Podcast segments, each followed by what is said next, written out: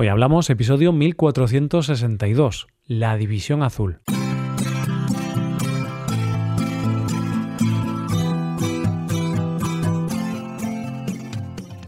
Bienvenido a Hoy Hablamos, el podcast para aprender español cada día. Si te gusta este contenido para aprender español, puedes aprender todavía más usando la transcripción del audio, los ejercicios y explicaciones de los episodios, y escuchando los episodios exclusivos. Publicamos uno nuevo cada viernes. Para acceder a todo este contenido puedes hacerte suscriptor premium en hoyhablamos.com. Hola oyente, ¿qué tal? ¿Cómo estás?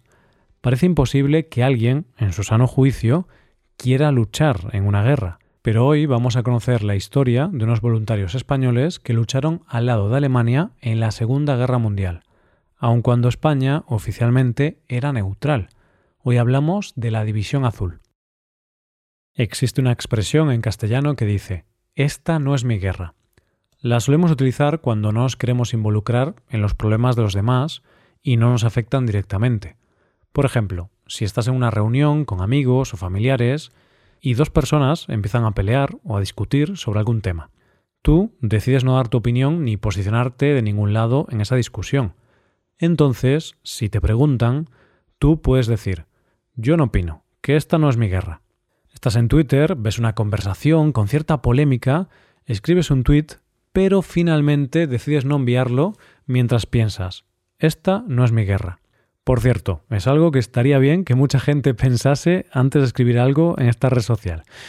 Es una expresión que podemos utilizar hoy día, en nuestro día a día, de manera coloquial, pero también es una expresión que se puede utilizar o interpretar de manera literal, es decir, hablando de la guerra de manera literal, refiriéndonos a un conflicto armado entre países. Entonces, a lo largo de la historia ha habido muchas intervenciones militares, y si un país no participaba en esa guerra, o decidía no apoyar a ninguna parte de esa guerra, podía decir o pensar esto de esta no es mi guerra. Bueno, la cuestión es que te cuento esto porque en el episodio de hoy vamos a hablar de una división de militares españoles que lucharon en una guerra que realmente no era su guerra, pero ellos pues sí pensaban que era su guerra.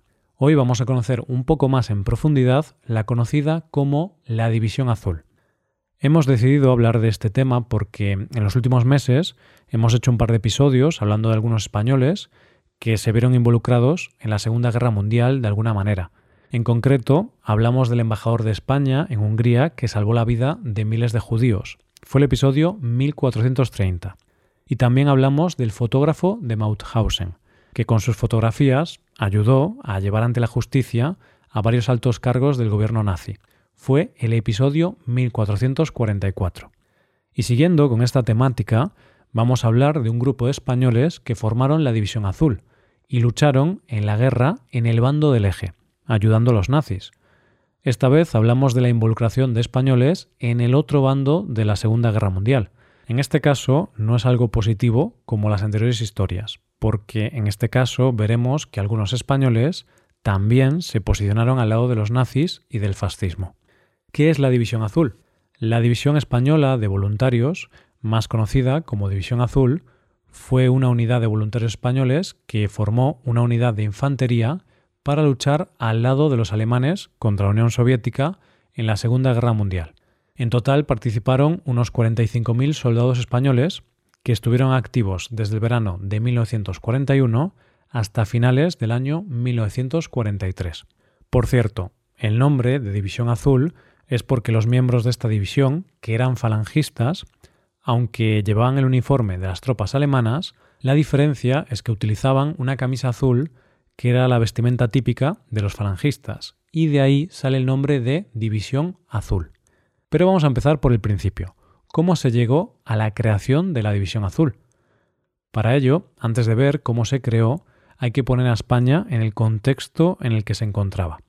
Cuando estalló la Segunda Guerra Mundial, en 1939, España se encontraba en una situación complicada, ya que acababa de salir de una guerra civil y no estaba en su mejor momento para enfrentarse a otra guerra.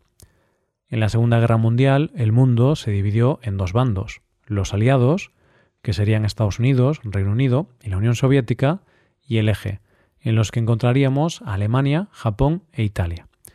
España, que estaba gobernada por el dictador Franco, tenía simpatías con el eje, ya que era simpatizante de Hitler y Mussolini, que gobernaban Alemania e Italia respectivamente. De hecho, Franco negoció su entrada en la guerra con Hitler en la famosa reunión de Endaya, pero no llegaron a un acuerdo. Esto hizo que España se mantuviera neutral en este conflicto armado, pero Franco, que mantenía sus simpatías con el eje y quería acabar con el comunismo, dejó la puerta abierta a poder ayudar de alguna manera.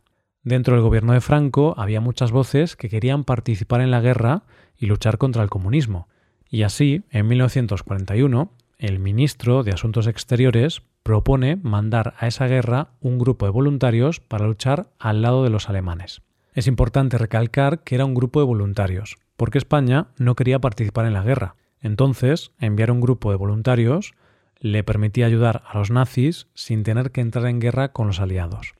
El llamamiento que hizo el ministro de Asuntos Exteriores fue básicamente que los comunistas eran el enemigo y había que luchar contra él. En sus propias palabras dijo Camaradas, no es hora de discursos, pero sí de que la falange dicte en estos momentos su sentencia condonatoria.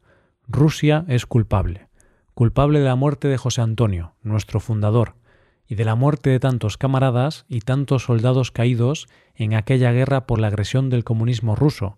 El exterminio de Rusia es exigencia de la historia y del porvenir de Europa. De esta forma, con este mensaje, nacía la División Azul.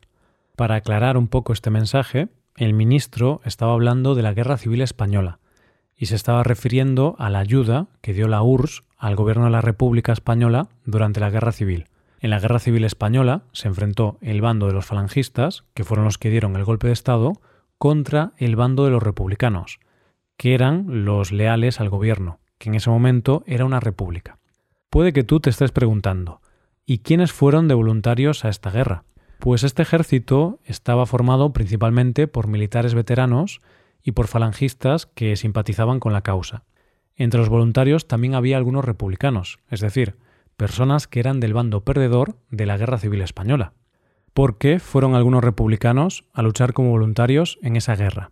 Es algo que puede parecer absurdo, porque los republicanos habían perdido la guerra y tenían ideas contrarias a las fascistas o falangistas. Entonces, esto puede parecer muy raro. Sin embargo, los republicanos que formaron parte de la División Azul tenían sus razones, porque en el año 1942 se decretó que las personas que estuviesen luchando en esta guerra durante cuatro meses, o las personas que fueran repatriadas por herida, recibirían la condición de excombatiente en el bando nacional, lo que permitía limpiar ese pasado republicano que podía ser peligroso para vivir en la España de Franco. Y al año siguiente, si te prestabas a ir a luchar, te conmutaban la pena que tuvieras. Es decir, si la dictadura te había condenado a ir a la cárcel o incluso a la pena de muerte, podías ir a combatir en esta guerra para que te quitasen esa condena. Obviamente, muchas de esas penas eran impuestas de manera arbitraria por la dictadura, pero esta era la única forma de poder evitarlas. Como curiosidad te diré que el famoso director de cine, Luis García Berlanga, se alistó con 20 años para conmutar la pena de muerte que había recibido su padre por ser un político republicano. El caso es que se forma la División Azul y los voluntarios reciben una breve instrucción de 10 días. En 10 días los instruyen y los mandan a la guerra. Una vez hecha esta instrucción, los primeros voluntarios de la División Azul parten para Rusia en un viaje terrible. Esto ocurre en julio de 1941. El viaje dura 53 días hasta llegar al destino. El viaje en tren solo les lleva hasta Polonia. A partir de ahí y hasta Moscú, que era donde ellos creían que iban en un principio, lo hacen a pie. Casi mil kilómetros a pie, donde se hacían jornadas de 30 y 40 kilómetros diarios y de 7 u 8 horas.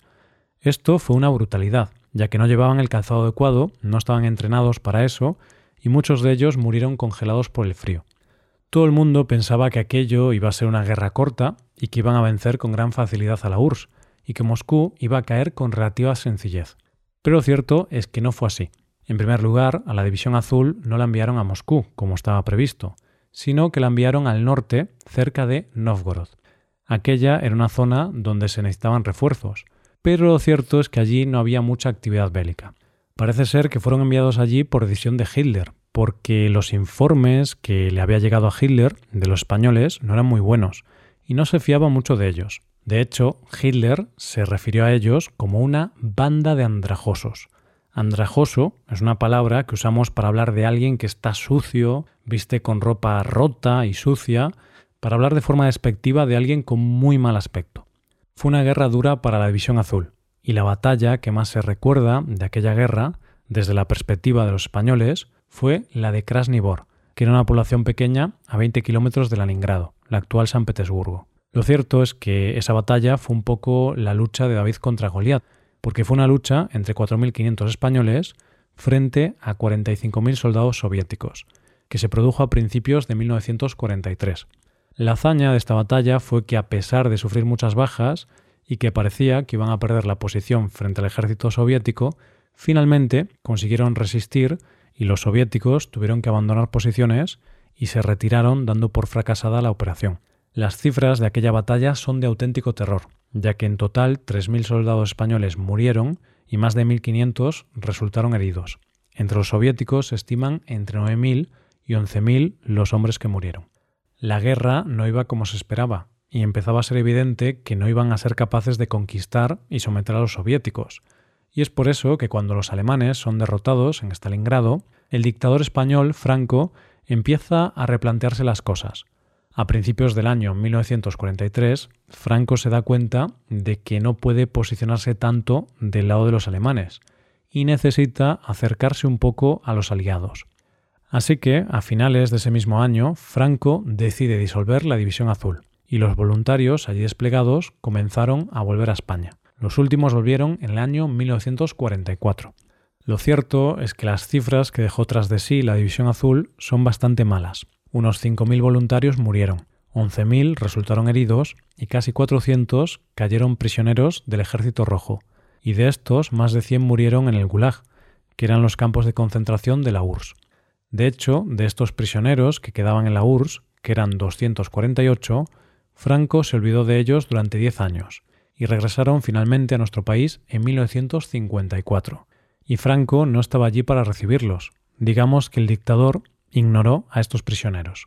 Así termina la historia de estos voluntarios, que recién terminada una guerra en su país, se fueron a otra a luchar en condiciones terribles. Sea cuales fueran los motivos que les impulsaron a ir allí, lo cierto es que pusieron su vida en juego por unos intereses políticos de una guerra que realmente no era su guerra. Hasta aquí el episodio de hoy y ya sabes, si te gusta este podcast y te gusta el trabajo diario que realizamos, nos ayudaré mucho tu colaboración. Para colaborar con este podcast puedes hacerte suscriptor premium. Los suscriptores premium pueden acceder a la transcripción y ejercicios y explicaciones. Hazte suscriptor premium en hoyhablamos.com. Muchas gracias por escucharnos. Nos vemos en el episodio de mañana. Paso un buen día. Hasta mañana.